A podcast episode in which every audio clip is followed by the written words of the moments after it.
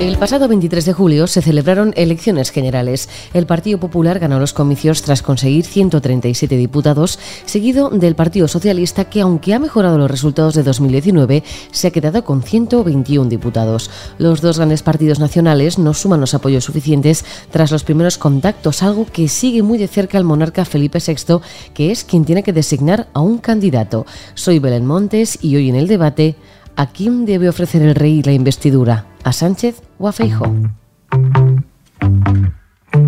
Hoy en el debate, el podcast diario del debate.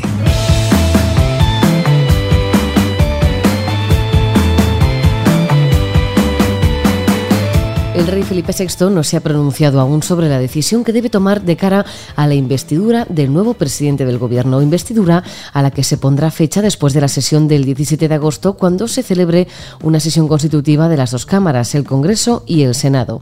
En este último está claro que el Partido Popular es quien ha obtenido la mayoría absoluta y quien tendrá el control de la mesa. Es en la otra mesa, la del Congreso, donde se enfrentarán por primera vez los dos partidos mayoritarios en esta nueva legislatura.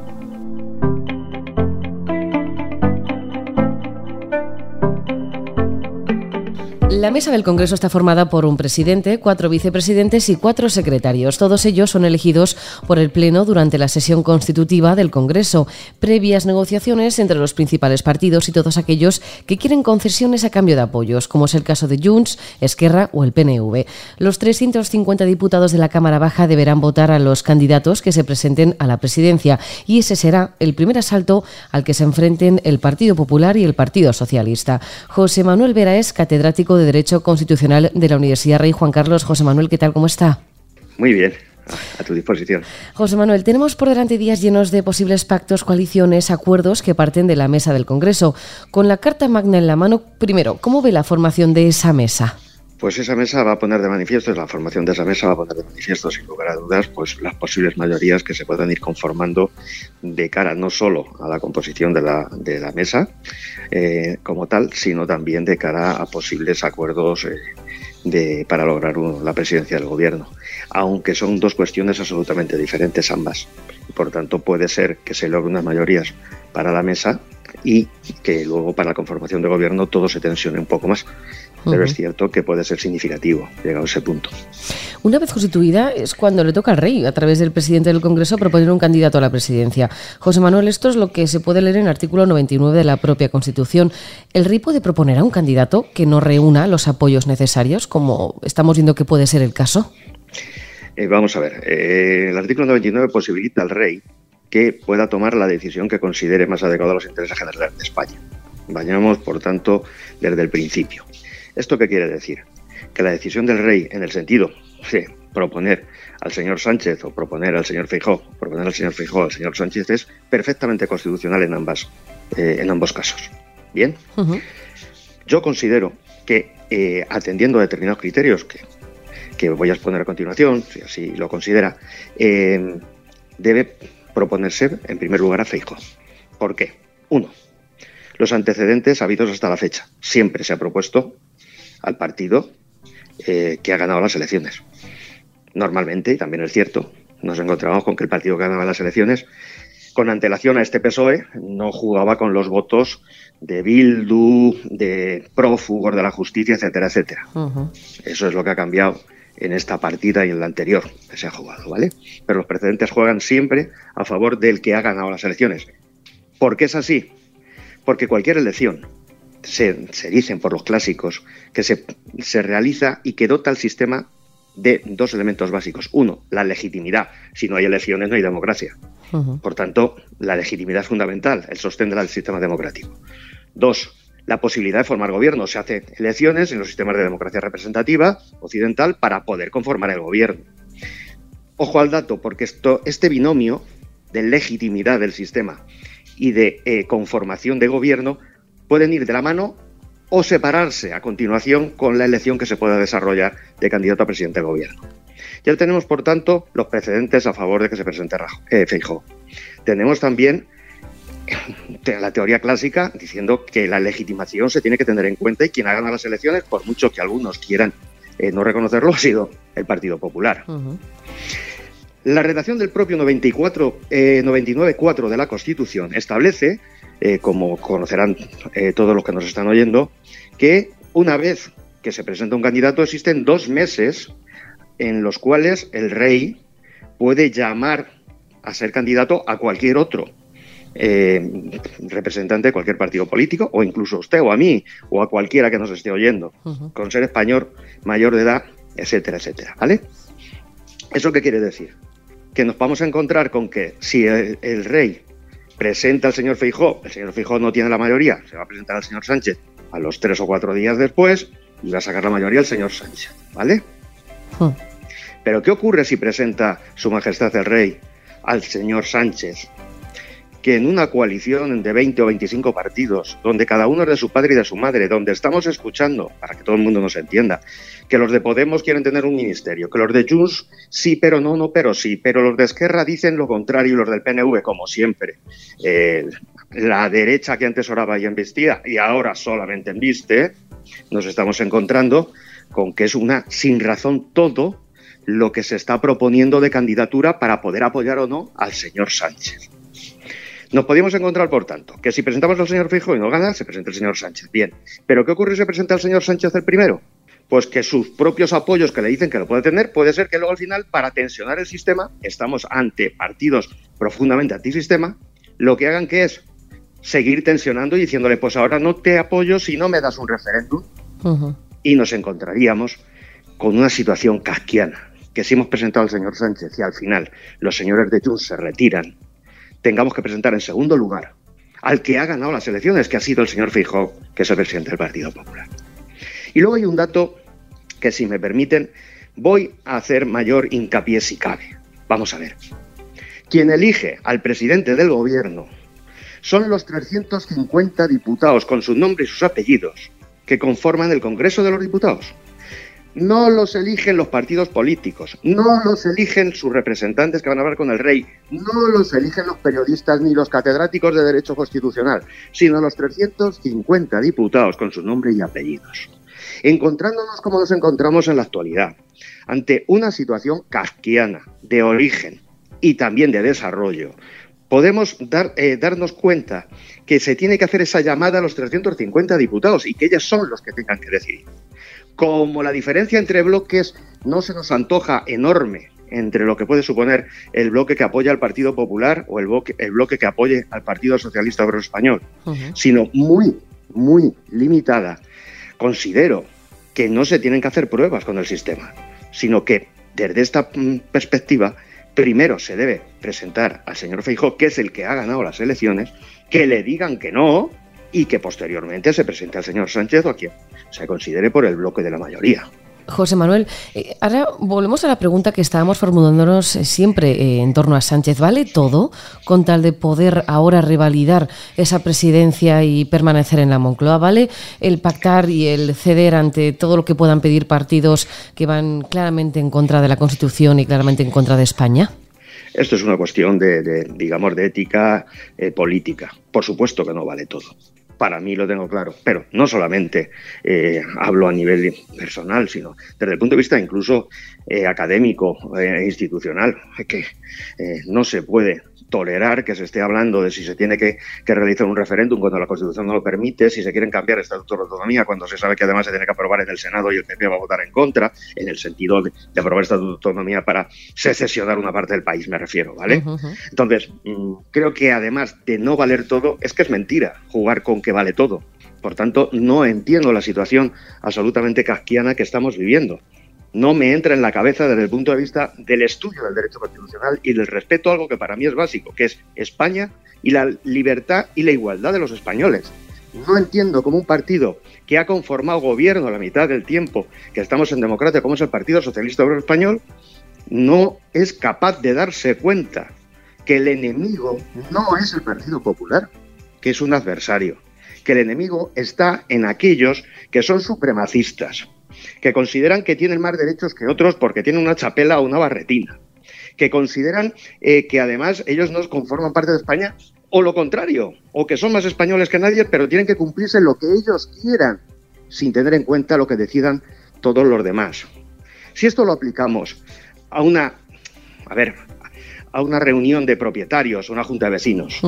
No se puede entender que se le diga a un vecino eh, que no pague lo que tiene que pagar o que solo ese vecino sea el que decide en lo que ocurre en toda la comunidad. Lo mismo está pasando en España.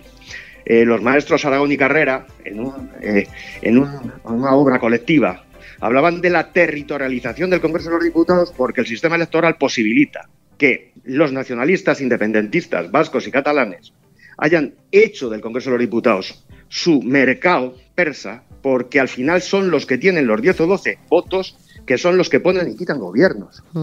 Esto no se puede tolerar. Es indigno desde el punto de vista ético y desde el punto de vista eh, académico. Desde el punto de vista convivencial, ya ni le cuento. Y a, su modo de ver, ya para, para, terminar, José Manuel, ¿puede que haya que llegar hasta ese punto 5 del artículo 99, disolver las cámaras y convocar nuevas elecciones?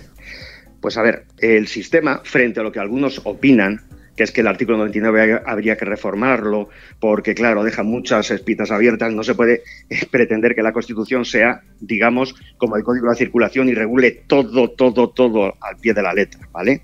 yo creo que el artículo 99 está muy bien estructurado. ¿Qué ocurre? El artículo 99.5 lo que es es la llamada última en un sistema democrático que es, oye, si no os ponéis de acuerdo vosotros que somos elegidos, pues dejadme a mí para ver cómo me posiciono yo.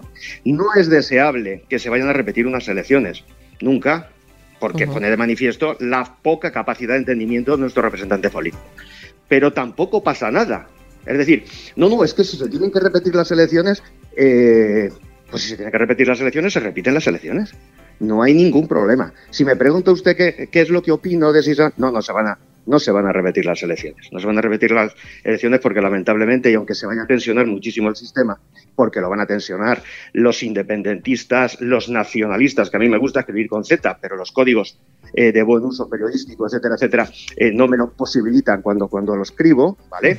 Eh, los prófugos de la justicia, los indultados, etcétera, etcétera, van a tensionar todo lo posible, van a intentar sacar el máximo eh, de lo que se pida para que el señor Sánchez sea presidente del gobierno. Pero claro, a ver, el problema no está en los independentistas, que se puede estar de acuerdo con ellos o no.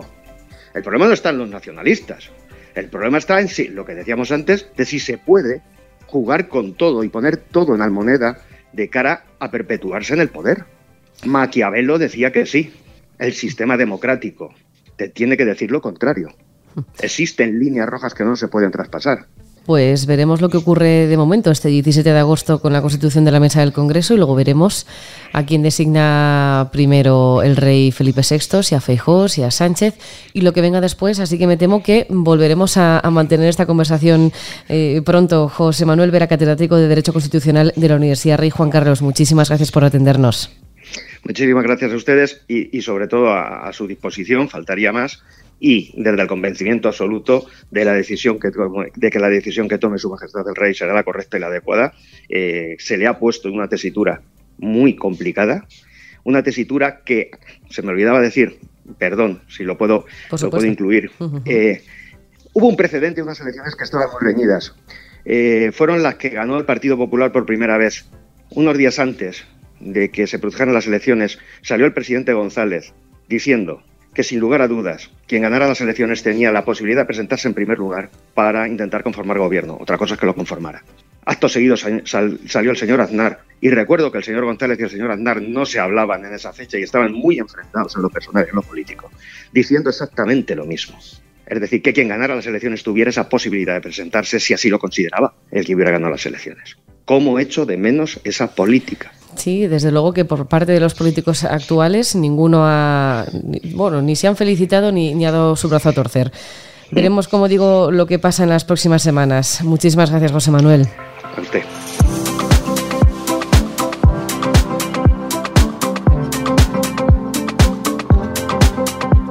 Raquel Tejero es redactora de política del debate. Raquel, ¿qué tal? ¿Cómo estás? Hola Belén. Están siendo semanas en las que vamos a necesitar vacaciones de estas vacaciones en las que la política ocupa todos los titulares. Sánchez o Feijó.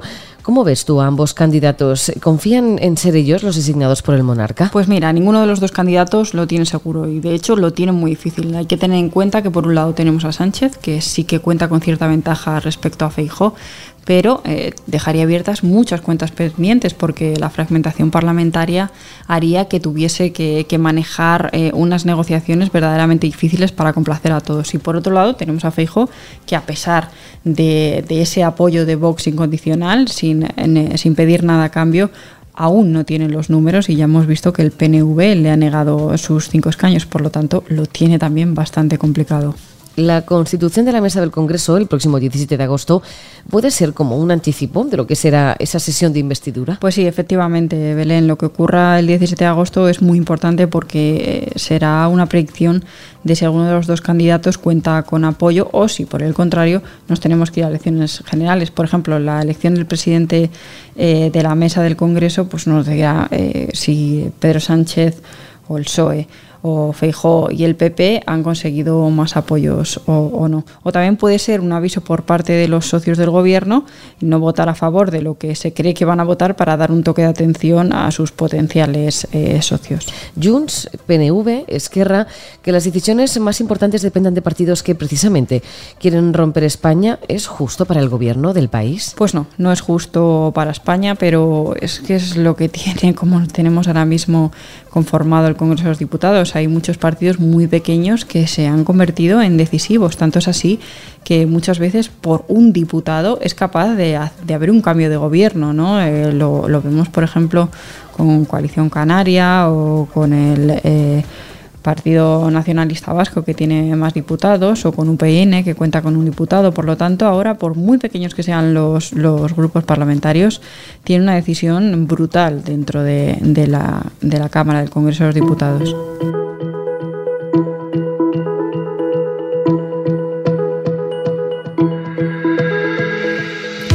17 de agosto se constituyen las Cortes y es entonces cuando el rey Felipe VI deberá designar a un candidato para presidir el gobierno de España. Un gobierno que se presenta complicado al no tener ninguno de los candidatos una mayoría absoluta para gobernar con tranquilidad. Veremos qué es lo que decide cada candidato tras la decisión que tome el monarca.